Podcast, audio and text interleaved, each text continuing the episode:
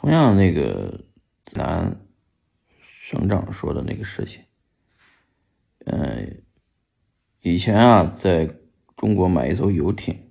啊，一千万的游艇买了，另外要交三百八十万的各种的税还有费。但是海南如果自贸区零关税以后，一千万的游艇就是一千万，而且游艇的特点是它可以全国到到处开。那我还真去查了，哎，用不了一千万，一条二手的游艇在国外也就大概五百万不到人民币啊，大。比大部分的这个，呃，海南的别墅还有房子、海景房要便宜多了。